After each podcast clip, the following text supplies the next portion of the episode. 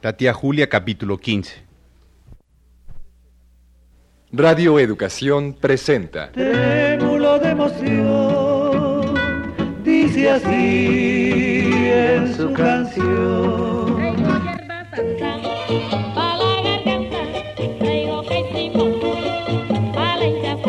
Me cansé de rogarle.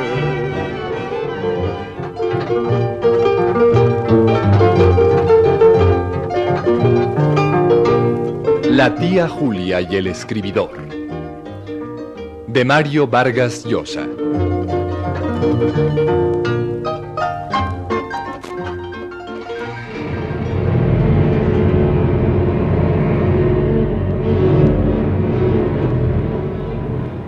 Me arrepiento de todas mis culpas que son infinitas. Sé muy bien que soy un pecador, señor juez. Bien, lo- los hechos concretos entonces. Puntualíceme sin regodeos morbosos mis jeremiadas. ¿Cómo fue que violó a Sarita Huancas a la berría? Eh, tome usted nota, doctor Celaya. Eh, Sí, mi señor doctor. Creo que está listo para su confesión. Yo, señor juez. Datos, datos, hechos, lugares, posiciones, palabras dichas, actos actuados. Es, es que yo no sé mentir, señor juez. Estoy, estoy dispuesto a, a sufrir lo que sea. Insulto, cárcel, deshonor. Pero no puedo mentir. Nunca aprendí. Soy, soy incapaz, señor Bien, juez. bien, esa incapacidad lo honra. Demuéstremela. Vamos, ¿cómo fue que la violó? Este problema, señor juez, es de que yo, yo no la violé.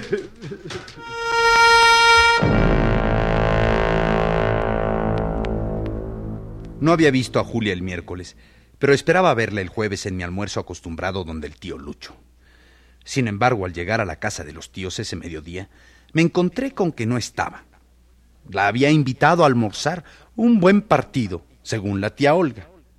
El doctor Guillermo Osores, un médico vagamente relacionado con la familia, un cincuentón muy presentable, con algo de fortuna, enviudado no hace mucho. Sentí unos celos que me quitaron el apetito, un mal humor salmuera. Me parecía que por mi turbación mis tíos iban a adivinar lo que me pasaba. Marito, ¿te sientes mal? Demasiado trabajo, ¿verdad, sobrino? Sí, he estado trabajando mucho y... Ah, tía, papa la huancaína. Ajá. Ah, qué bien, qué bien. A ver, ¿te sirvo? Gracias, tía. Pues sí, por fin está saliendo Julita con el doctor Osores. Lo conoció hace unos 10 días en un cóctel de la Embajada Boliviana. Ha venido varias veces a visitarla. Le ha mandado flores, llamado por teléfono, invitado a tomarte al Bolívar y ahora a almorzar al Club de la Unión. A mí me dijo Osores. Oye, tu cuñada es de primera, Luis. ¿No será la candidata que ando buscando para matriz suicidarme por segunda vez? Ese sí que es un buen partido para Julia. A ver si lo sabe aprovechar, ¿eh? Está muy buena la papa, tía Olga. Pues come, come. Apenas la has tocado. Oye, Mario, dime la verdad. ¿eh? ¿Qué te pasa? Eh, Estás muy cabizbajo, sobrino. ¿No habrás metido la nariz donde no debes y, y te han pegado una purgación? Ay, hablando de purgaciones, estoy escuchando los radioteatros de ese tal Pedro Camacho. Tú lo debes conocer, ¿no, Marito? Bueno, él trabaja para Radio Central y yo para Panamericana. Uf, aquí ya no se oye otra cosa que sus dramones. Bueno, el tipo de veras es muy original en sus historias, aunque a veces se le pasa la mano. A todas mis amigas les parece demasiado esa historia del testigo de Jehová que se hiere con un cortapapeles delante del juez para probar que no violó a una chica. ¿Cómo que se hiere? Pues sí, se arrebata el cortapapeles del escritorio del juez y ¡Sas! ¿Qué? Ahí donde te conté. Caramba con el radioteatro, ¿eh? Pero eso es común en ese tipo de historias. Pues precisamente eso es lo apasionante. Es que un original.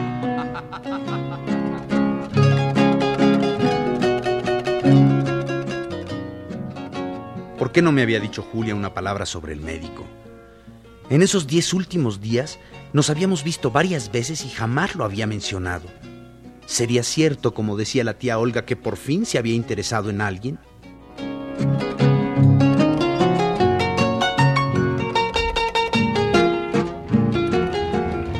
En el colectivo mientras regresaba a Radio Panamericana, salté de la humillación a la soberbia. Nuestros amoríos habían durado mucho. En cualquier momento iban a sorprendernos y eso provocaría burlas y escándalo en la familia. Por lo demás, ¿qué hacía perdiendo el tiempo con una señora que, como ella misma decía, casi podría ser mi madre?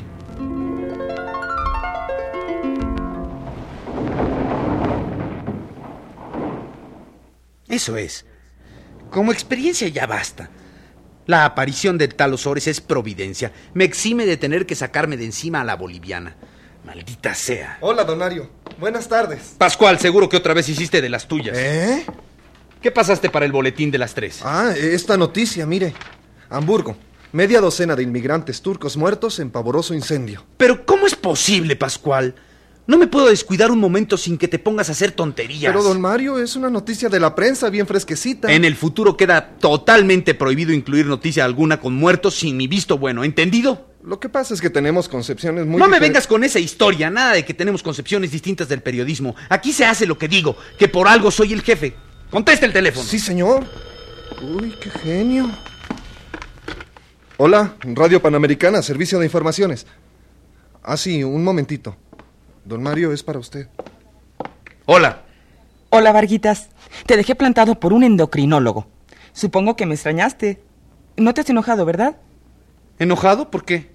¿No eres libre de hacer lo que quieras? Ah, entonces te has enojado. No seas sonso. ¿Cuándo nos vemos para que te explique? Hoy no puedo. Yo te llamaré. Vaya, qué castigador es este don Mario con las mujeres. ¿eh? Hace bien en tratarlas así. Nada les gusta tanto como que las metan en cintura. No te metes en lo que no te importa, Pascual. Ah. ¿Dónde está el material para los boletines de la noche? Estoy esperando a que vuelva el gran Pablito con los diarios. Bueno, pues búscate qué hacer y déjame en paz. Uy, hoy trae suelto el demonio.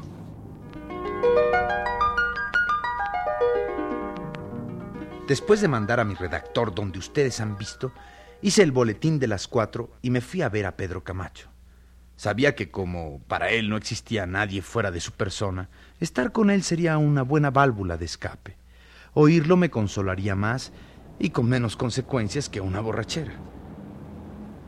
Como estaba grabando un libreto en ese momento, lo esperé en su cubículo, curioseando sus papeles, sin entender lo que leía porque no hacía otra cosa que preguntarme si esa conversación telefónica con la tía Julia equivalía a una ruptura. En cuestión de segundos pasaba a odiar la muerte y a extrañarla con toda mi alma. Acompáñame a comprar venenos. ¿Eh? Vamos, vamos. Nos quedará tiempo para el bebedizo en el Branza. ¿Dijo venenos? Sí. ¿Ha visto mis llaves?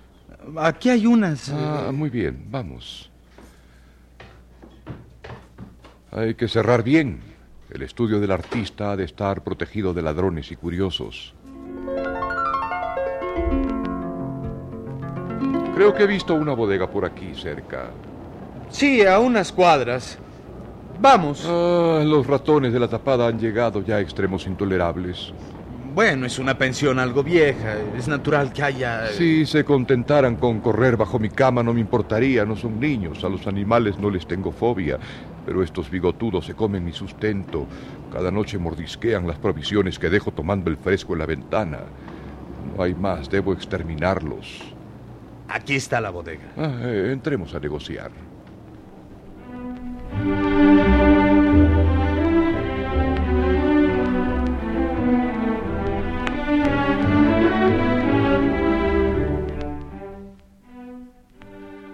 Pedro Camacho regateó el precio del veneno con argumentos que dejaban al bodeguero al helado. Hizo que le envolvieran las bolsitas y fuimos a sentarnos a un café de la colmena. Pidió su compuesto vegetal de hierba luisa y menta y yo un café.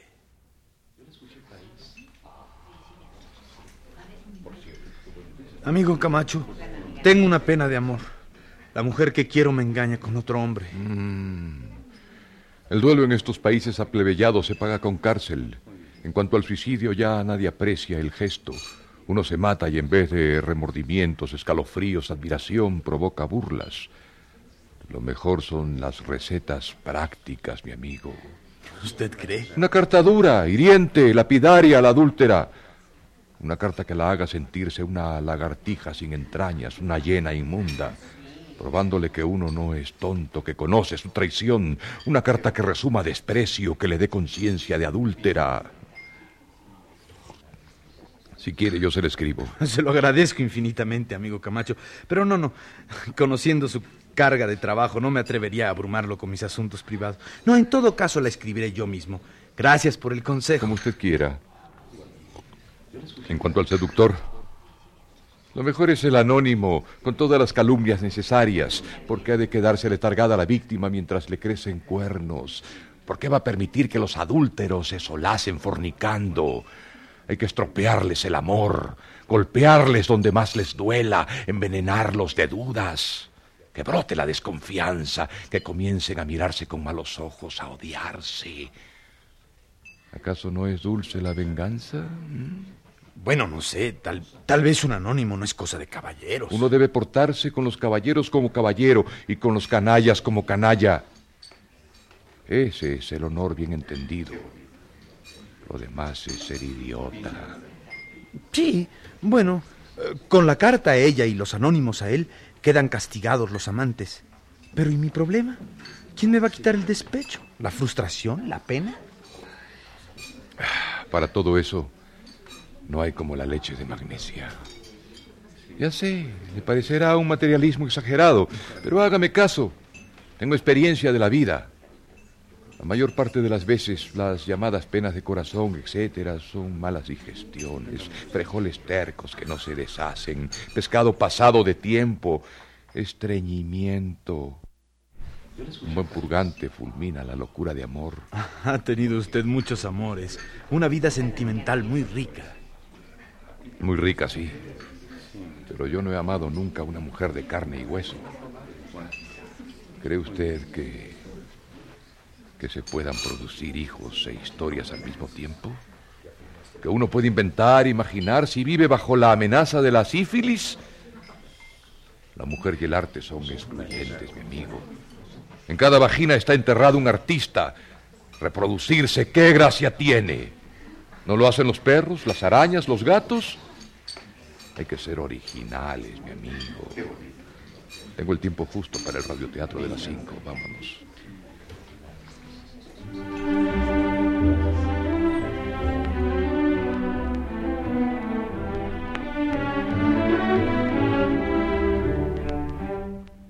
Así, sin solución de continuidad, Pedro Camacho saltó de una cosa a otra. Se puso de pie y me hizo salir a toda prisa del café. Sentí desilusión. Me hubiera pasado toda la tarde escuchándolo. Tenía la impresión de que sin quererlo había tocado un punto neurálgico de su personalidad. En mi oficina de Panamericana estaba esperándome una sorpresa. He venido a decirte que a mí nadie me cuelga el teléfono, y mucho menos un mocoso como tú. ¿Quieres decirme qué mosco te ha picado?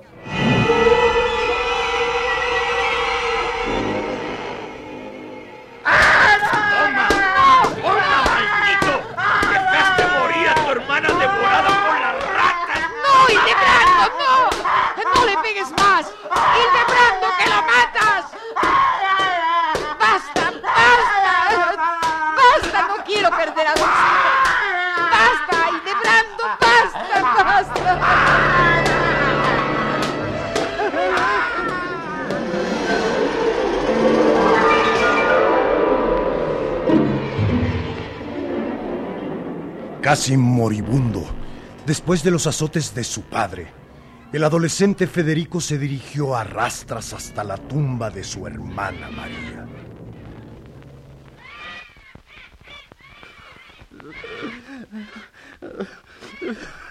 Yo he tenido la culpa de tu muerte, hermanita. Solo yo. Pero, pero juro que te vengaré. Juro que consagraré mi vida entera esta vida que conservo en lugar tuyo. A aniquilar a esa especie asesina. No quedará una rata viva en todo el territorio de este país. Lo juro, hermanita.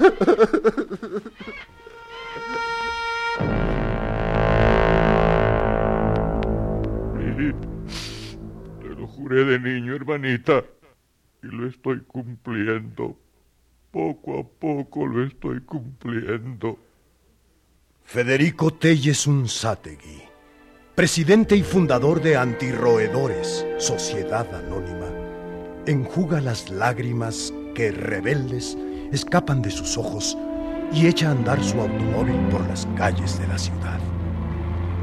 ¿Estará realmente en camino de cumplir su promesa de niño hombre?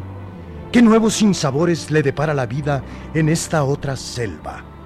La selva de asfalto que reemplaza a la abrupta jungla de su niñez.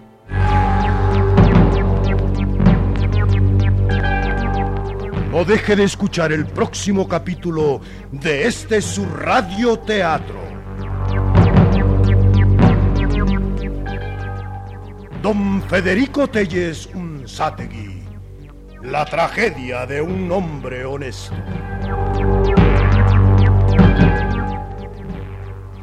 Y de paso, escuche usted el siguiente capítulo de...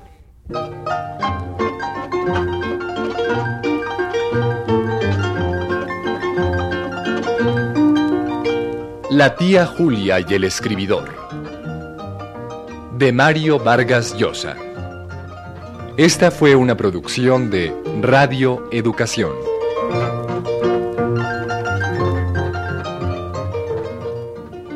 Actuaron, por orden alfabético, Marta Aura, Agustín Balvanera, Fernando Balzaretti, Alfredo García Márquez, Miguel Gómez Checa, Luisa Huertas, Luis Miranda, Enrique Muñoz, Sergio Molina, Rita Rey, Luis Torner. Colaboramos en este capítulo Fructuoso López y Antonio Fernández en los controles técnicos. Asistencia de producción Sonia Riquer. Musicalización y efectos físicos Vicente Morales. Adaptación radiofónica y dirección de actores Silvia Mariscal. Producción Luisa Fernanda González.